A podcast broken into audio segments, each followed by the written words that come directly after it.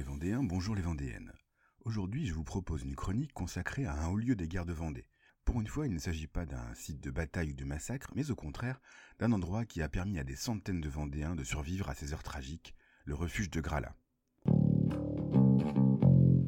Avant de vous parler de cet étonnant village clandestin caché au fond de la forêt de Grala, faisons une petite remise en contexte historique. Nous sommes en janvier 1794. Après des mois de combats acharnés, le soulèvement des paysans vendéens contre la jeune République vient d'être écrasé dans les marais de Savenay. La plupart des chefs vendéens ont été tués. Les survivants, comme Charette ou Stofflet, à la tête de quelques centaines d'hommes à peine, sont passés à une phase de guérilla. Hésitant entre la clémence et la fermeté, la Convention opte finalement pour l'écrasement et lance les tristement célèbres colonnes infernales à l'assaut du territoire vendéen.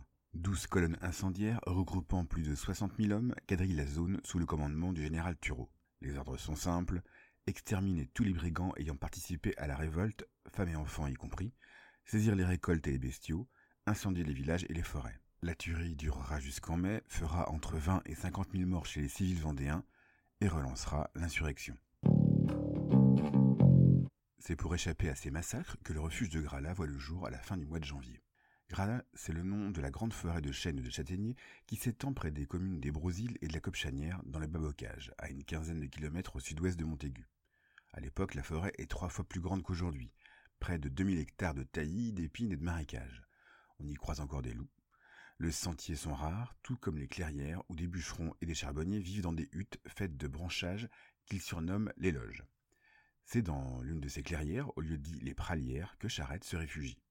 Il établit un camp permanent avec un hôpital de campagne, des forges, des fontaines et un dépôt de munitions. Savent que Charette est caché dans cette forêt et n'osent s'y aventurer. Alors ils brûlent et massacrent les villages aux alentours. Le 22 février, plus de 170 personnes sont égorgées et fusillées au Brésil.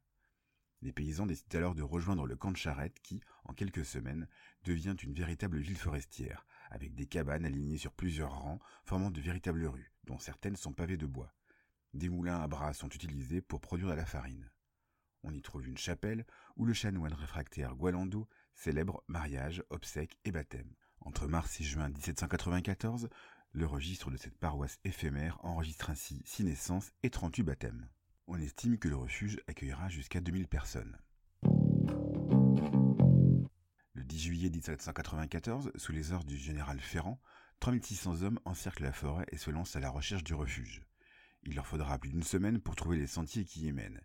Mais le camp a été abandonné, et ils ne trouvent ni Charrette ni son trésor qui, selon la légende, serait encore atterré à proximité.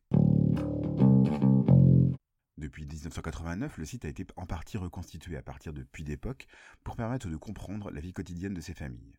L'association du refuge de Grala, qui compte plus de 300 bénévoles, propose également un spectacle, Pierre, capitaine de paroisse, qui s'appuie sur les mémoires du général Ferrand.